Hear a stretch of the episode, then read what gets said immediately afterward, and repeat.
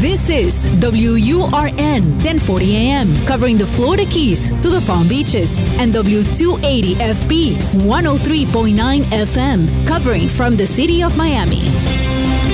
Un idioma, todos los acentos, una sola señal.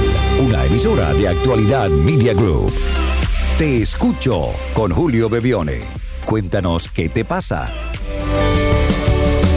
Más allá de todo lo que pasó, las heridas y el dolor, lo difícil que es. Hola a todos, bienvenidos otro día más a Te Escucho. Esta es la edición número 82.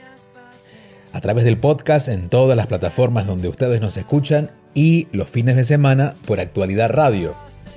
Ya saben que nuestra intención es poder escucharnos, yo los escucho, luego les comparto una reflexión, una respuesta o algo que nos permita, al escucharlo, mirar la vida desde otro lugar, de otra manera. Si quieren dejar su mensaje de voz, hay una forma muy simple y es un WhatsApp. El WhatsApp es el más 1-305-824-6968. Más 1-305-824-6968. Allí pueden dejar sus mensajes de voz como lo hacen desde diferentes lugares del mundo durante cada semana y hoy vamos a compartir otros tres mensajes, otras tres historias, otros tres corazones abiertos dispuestos a contarnos qué les sucede. Aquí estoy, aquí estamos, te escucho. Conéctate al WhatsApp y envíanos un mensaje, tú nos cuentas y él oye atentamente. Te escucho con Julio Bebione. Hola Julio, mi nombre es Francis, soy de Costa Rica. Te sigo en todas las redes, en Instagram, en Facebook y bueno, eh, he aprendido muchísimo con todas las cosas que compartes con todos. Eh, pero tengo una pregunta que me queda ahí, o sea, me llena un poco de duda, porque sí veo que casi en todos los caminos que, que vamos aprendiendo, este, el ego interfiere mucho. El ego nos, nos causa problema. Entonces yo me pregunto, ¿cuál es el beneficio en el ego? O sea, ¿para quién, ¿en qué nos ayuda? ¿En qué nos beneficia el ego? Y en qué sí lo podemos aplicar, porque siempre tenemos, casi siempre tenemos que hacerlo a un lado, principalmente ahora que, que estamos en el camino de las relaciones. Gracias Julio, un abrazo, mil gracias por todo. Hola querida Francis, un fuerte abrazo para ti hasta Costa Rica, hermoso tu acento. A ver, ¿de qué nos sirve el ego? Y antes vamos a aclarar, Francis habla de caminos porque a través de mis redes sociales y en nuestra comunidad hemos dividido el año en caminos. Por ejemplo, este año Comenzamos con el camino del alma. En este mes de julio que pasó, estamos haciendo hicimos el camino de las relaciones y estamos comenzando en el mes de agosto con el camino de la simpleza. Son diferentes maneras de que vayamos haciendo nuestros aprendizajes con la vida. Aprendizajes espirituales, pero con la vida, que es como me gusta aprender, en la experiencia, en el hacer, en el darnos cuenta cotidiano. Y dentro de estos aprendizajes, y de hecho quienes hayan leído alguno de mis libros o estén en contacto con alguno de mis trabajos, siempre aparecerá esto que Francis menciona, el ego. El ego o la personalidad. El ego es aquello que se forma en nosotros para hacernos útiles y ya vamos a ver por qué, desde el momento en que llegamos al mundo, es el gran administrador del cuerpo. Digamos que necesitamos un lugar donde registrar información. Por ejemplo, cada vez que nos levantamos por la mañana no tenemos que pensar qué significa la luz del día ni, ni cómo mover las piernas. El cuerpo lo hace naturalmente, lo aprendió. Ese es el ego. El ego es la personalidad. Es todo lo aprendido. Lo que pasa es que a veces al ego le dejamos las grandes decisiones. No le, no le consultamos cómo levantarnos por la mañana. Le consultamos qué hacer con nuestra vida, cómo dirigirnos a una persona, cómo amar. Hay una analogía que nos va a ayudar a entender, especialmente para ti, Francis, que hiciste la pregunta, cómo, cómo es significar, es significar, cómo imaginarnos la función del ego. Y suelo decir que el ego es el gran administrador de nuestro negocio. Imaginemos que tenemos un restaurante.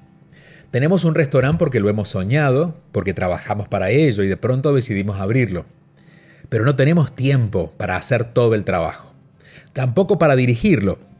Podemos establecer ciertas, ciertos lineamientos, pero alguien tiene que llevarlo, llevarlo a cabo. Esa es la función de un administrador o un gerente. ¿Qué hace el gerente? Tiene que tomar decisiones en base a lo que yo le he pedido.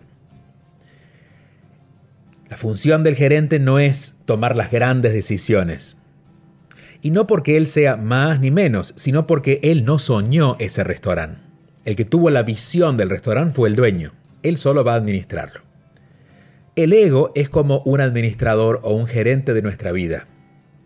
Es decir, el alma, quienes realmente somos, esa parte de nuestras que tiene la visión, que, que intuye, que siente, es la que tiene la capacidad de tomar las grandes decisiones. Luego, el ego, la personalidad, lo ejecuta.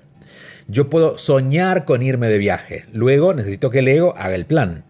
Yo puedo tener la intención de estudiar una carrera, pero necesito que primero el cuerpo llegue a ese lugar o abra el computador o se conecte, que entienda el idioma todo eso lo hace la personalidad o el ego, es el gran administrador. Entonces, al ego hay que hacerlo un lado en las grandes decisiones.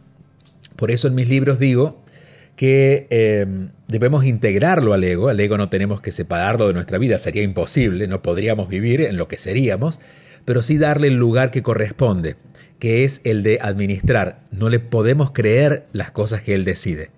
Él no es el dueño de nuestra vida, es solo el administrador. Entonces, todo aquello que nuestra mente dice, la mente sería como la oficina del ego. El ego tiene una oficina, un administrador tiene su oficina, esa oficina es eh, nuestra mente, la mente racional. Lo que nuestra mente nos dice hay que pasarlo por el jefe. El jefe es el que vive dentro de nosotros. Y de la forma que el jefe habla, el jefe entre comillas, es a través de lo que sentimos. Filtremos todo lo que dice la mente por nuestro corazón y aquello que no se siente en paz, descartémoslo. Si nuestro ego dice, haz eso, pero no lo sentimos realmente, dejémoslo de lado. O cuando el ego dice, no hagas eso y nos cuestiona, quizás porque no lo puede entender, pero nosotros sentimos hacerlo, hagámoslo. De alguna manera, el gran administrador ocupa un rol muy importante en nuestra vida, pero no puede ser el dueño de nuestras grandes decisiones. Esa es una respuesta que intenta simplificar todo lo que podríamos decir acerca del ego, pero he tratado de ser lo más práctico y lo más simple para que todos entendamos de que el ego no es algo malo, es simplemente una parte de nosotros que está al servicio de la vida física, solo físico, que desde la razón actúa, pero que somos mucho más que eso. Y por eso debemos usarlo en aquellas cosas que necesitamos, pero no dejar en manos del ego nuestro destino esas grandes decisiones de las que he estado hablando.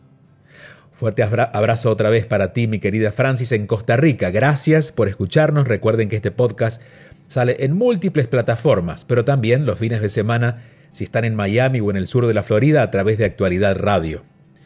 Para dejarnos un mensaje de voz es el más 1-305-824-6968 y es a través de WhatsApp el más 1-305-824-6968.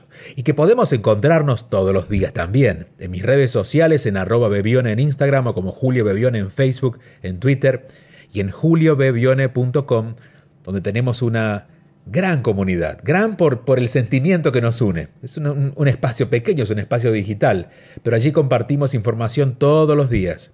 Tanto que una vez que son miembros de la comunidad reciben o a través de WhatsApp o a través de correos electrónicos o a través de grupos en Facebook todo lo que vamos preparando cada día. Son tareas, son reflexiones, hay muchos audios, hay algunos videos, hay encuentros mensuales donde nos conectamos de todo el mundo es un buen espacio, especialmente en estos días, para que nos sintamos más cerca.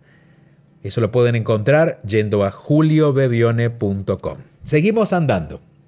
Seguimos por aquí. Te escucho. Te escucho con Julio Bebione.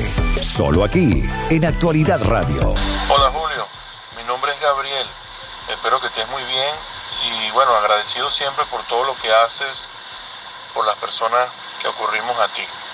Julio, ¿cómo acepto o cómo entiendo que mi mamá valore, quiera o demuestre que da más soporte a un hijo?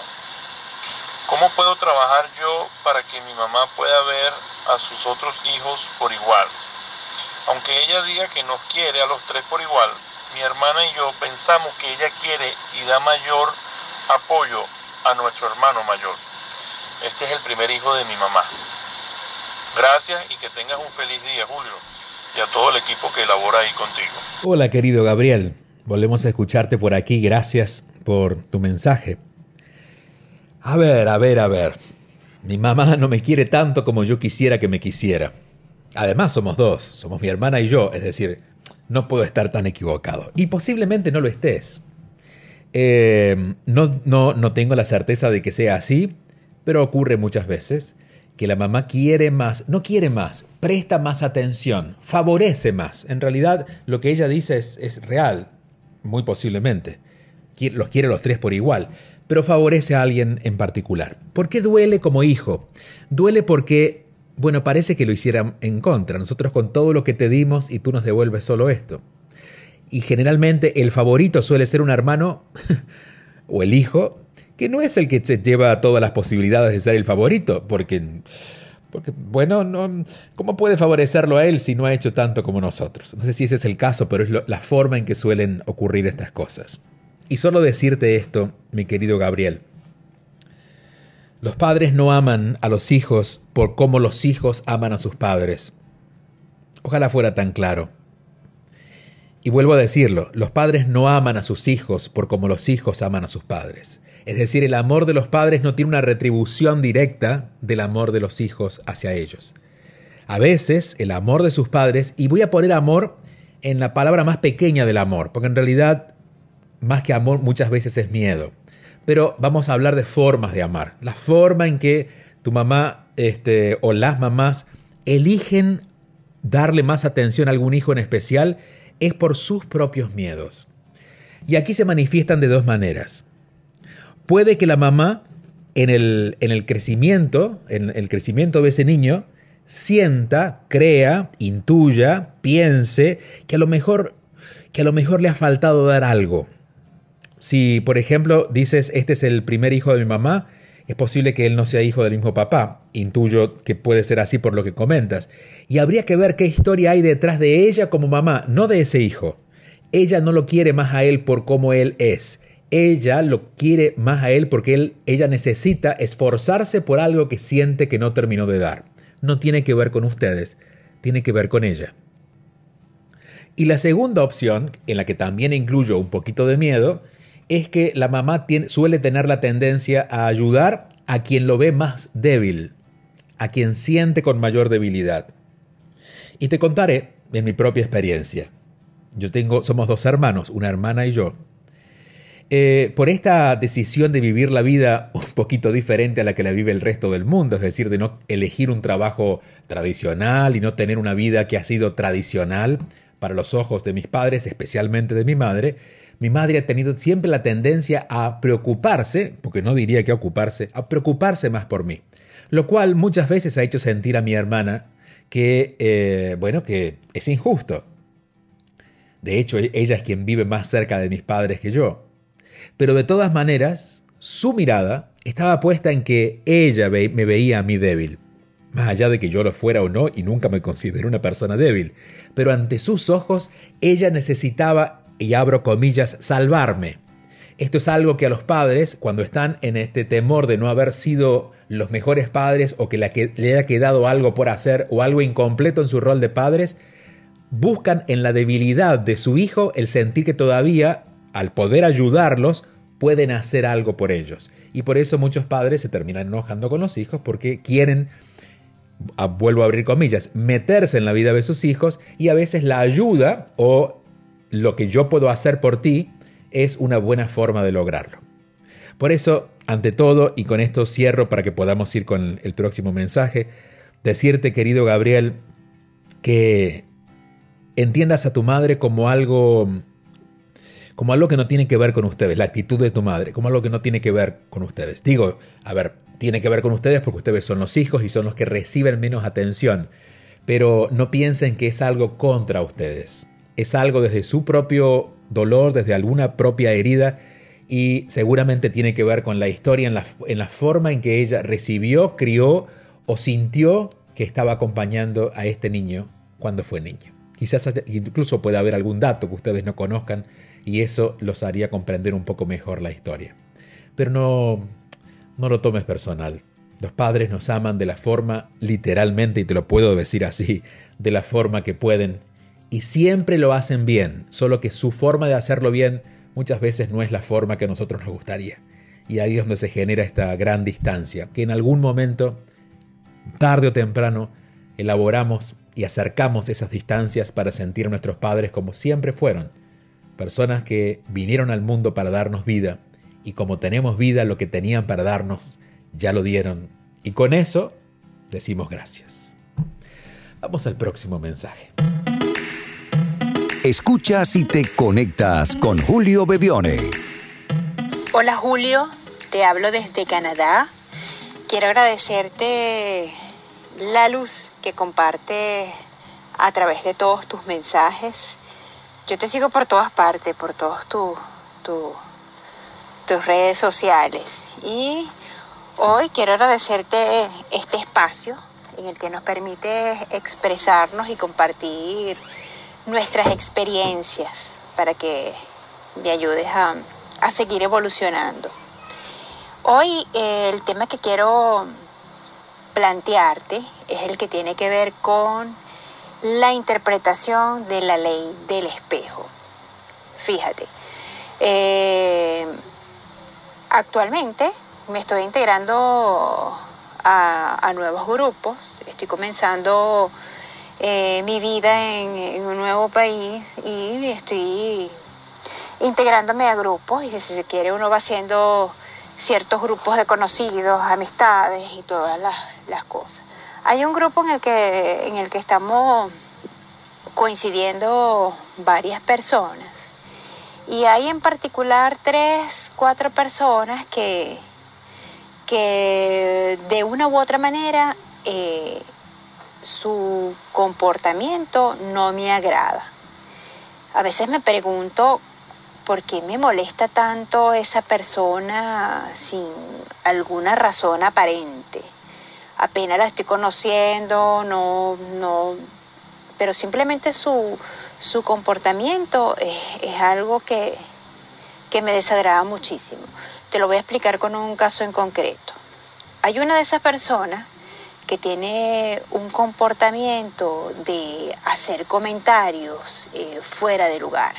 Fuera de lugar en el sentido de eh, estamos compartiendo un grupo de amigos y ella se encarga de traer sobre el tapete o en el momento de decirle, fulano, ¿te acuerdas de tal, tal experiencia? Resulta que esa tal, tal experiencia tiene que ver con relaciones, con, con, momentos avergonzosos o que de una u otra manera yo interpreto que, afectan eh, el, sentimiento de esas personas. Así como que si hay cosas que entre ellos no se superan, pero ella lo, lo, lo hace, lo, lo trae al grupo y por supuesto uno ve cómo las personas se ruborizan, les da como vergüenza y eso es recurrente.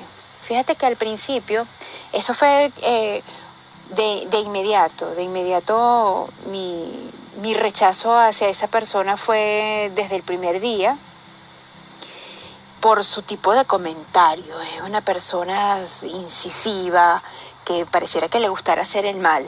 Entonces, eso me alarma mucho porque cuando yo veo la ley del espejo, lo que tú explicas de la energía en el libro Espiritualidad, de lo que viene el otro a mostrarme, yo no encuentro cómo hacerme la pregunta. Yo me hago la pregunta directa, es que yo tengo ese comportamiento, es que en algún momento yo manifiesto y yo no veo, yo no veo que yo tenga ese comportamiento. Entonces, por eso es que se me hace un poco difícil la interpretación de esta ley en este, en este ejemplo en concreto. El segundo caso que tengo para compartir contigo tiene que ver con el comportamiento de otra persona a nivel de, como yo soy en un grupo que tienen, que, que, que, tienen mucho tiempo ya relacionándose, yo prácticamente estoy llegando, yo noto que, que esa persona tiene un comportamiento de, de que hay que hacer lo que esa persona diga, de que cuando esa persona llega es como que si llegó el Dios, eh, como que todo lo que yo organizo, todo lo que yo hago es perfecto, todo lo que así es que se va a hacer, porque eso es lo que ha funcionado siempre. Y mismo si tú dices, ay, pero hay una manera también chévere de hacer las cosas, es así como que te escucho, te ignoro, igualito hago lo que a mí me parece. Entonces, claro, adaptarme a esto ha sido así como que yo no creo que, que sea capaz de adaptarme por mucho tiempo más, pero como ando en esto de evolucionar, es una tarea que, que no quiero dejar pendiente. Y, y, y, me gustaría entender si esa característica la tengo yo, si yo la manifiesto de alguna manera. Entonces, ¿cómo, cómo interpreto para seguir avanzando?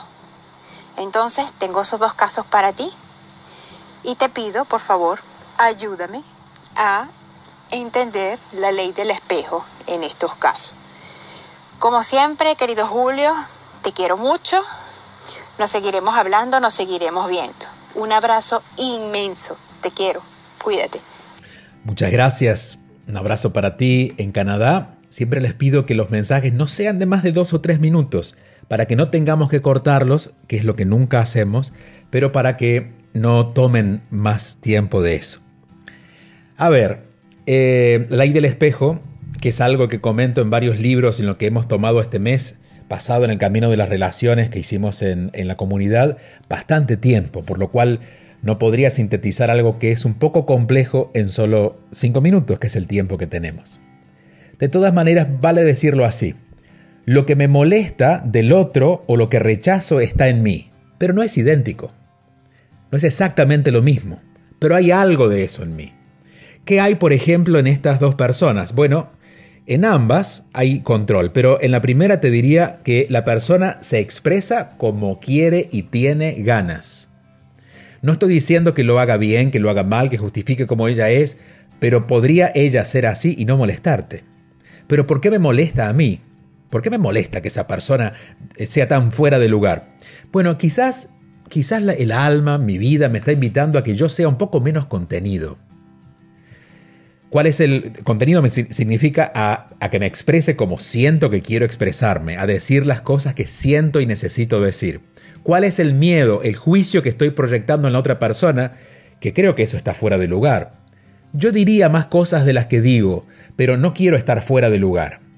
Ese juicio es el que te limita. Quizás la otra persona está fuera de lugar. Yo no lo sé. De todas maneras, si así lo fuera, no me impactaría a mí si yo no tuviera ese juicio. Lo que proyectas es tu propio juicio. La idea de que, de que debe hablar de una manera y no de esta, y no, y no de. No, debería ser parecida a mí, pero en realidad yo no quiero ser así. Yo quisiera ser más libre. Si no, no lo estaría proyectando de esa manera. Lo segundo, que también tiene un sesgo de la primera, es donde aparece el control, y es. ¿Quién soy yo para determinar cómo las personas deben ser? En todo caso, cuando fuiste a ese grupo, ¿fuiste a ese grupo a hacer un análisis? ¿Te contrataron para hacer un análisis? ¿O fuiste a buscar aprender? Eh, porque lo primero que aparece es el juicio, y esto es natural, no te estoy desafiando, solamente poniendo en contexto aquella historia que has contado. Porque cuando uno va abierto, por ejemplo, si uno va abierto y de hecho a tener un aprendizaje espiritual, ante una persona controladora y, tan egocéntrica como parece que, era esta persona que, estaba en ese grupo, yo lo que elegiría es ser compasivo. Y es preguntarme cómo yo podría acompañar a esta persona en su necesidad de llamar la atención. En lugar de sentirme intimidado o, ponerme en una posición, vamos a decir, de ataque, porque entiendo que aun cuando, fíjate, Aún cuando sentiste eso por esa persona no se lo dijiste, porque eso hubiera estado fuera de lugar. Cuando en realidad sería lo más honesto acercarte a la persona y decirle, mira, yo percibo esto, me sentí así cuando hablaste de esta manera y quería hacerte saber que me sentí incómoda. Eso estaría fuera de lugar. Eso explica por qué no te animas a ser como aquella persona que te, que te llamó la atención en, la primera historia. Claro, porque si soy como esa persona, digo, si actúo libremente, voy a terminar siendo como esa persona. Pero ese es un juicio de tu parte. Porque, insisto, la otra persona puede que lo que haya dicho haya estado fuera de lugar. Pero tú puedes elegir una mejor manera, pero no callarte. Porque el callarte o el no expresarte completamente es lo que de alguna manera está generando esa proyección. Insisto, este tema es amplio y largo. Este es un tema para para analizar cuando tenemos nuestros retiros, que de hecho va a haber dos en el mes de octubre y noviembre, uno en octubre en Dominicana y uno en noviembre en Nueva York, hasta ahora confirmados. Pero cuando tenemos los retiros, lo que hacemos es dedicar buena parte de esos retiros, varias horas, para trabajar con la proyección. Porque siento que es el gran regalo que nos traen las relaciones o las otras personas, especialmente aquellas que nos molestan mucho. Pero bueno, a veces no es tan... A ver, yo lo veo muy simple, pero entiendo que no es tan simple para digerirlo porque el primer, el primer análisis eh, es muy rústico y es creer que somos como el otro. Y yo no puedo ser como el otro. No, no eres como el otro. Justamente no eres como el otro. Pero sí hay un temor a hacerlo, que es lo que no te permite expresarte o ser más libremente. Lo que contenemos lo termina mostrando el espejo. Por eso, y, vamos a ir a, a, un aspecto físico que nos va a servir de analogía. Nosotros podemos esconder la barriga y podemos ponernos fajas y podemos ponernos, pero cuando nos paramos desnudos frente al espejo, el espejo nos muestra lo que aquello, aquello que nosotros por, por nosotros mismos no pudimos ver. Incluso literalmente. Nuestra cara no la podemos ver, por ejemplo, hasta no llegar al espejo. Ni las arrugas de la cara, ni el granito, ni el... Ni, nada. Hasta el espejo. El espejo siempre nos muestra aquello que nosotros por nuestra propia cuenta no pudimos ver. Pero generalmente lo que nos molesta es algo que no somos, pero tememos ser. Algún día hablaremos de lo que nos gusta de las otras personas, que ese es otro tipo de espejo, es un espejo que nos encanta.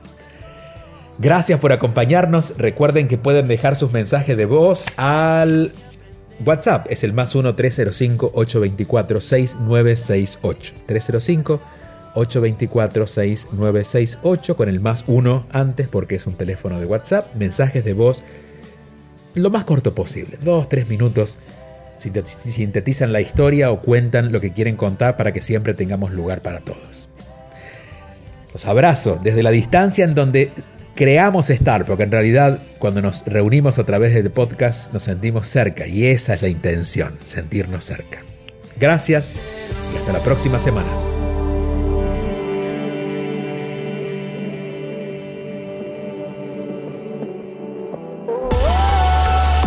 Conéctate al WhatsApp y envíanos un mensaje. Tú nos cuentas y él oye atentamente. Te escucho con Julio Bebione.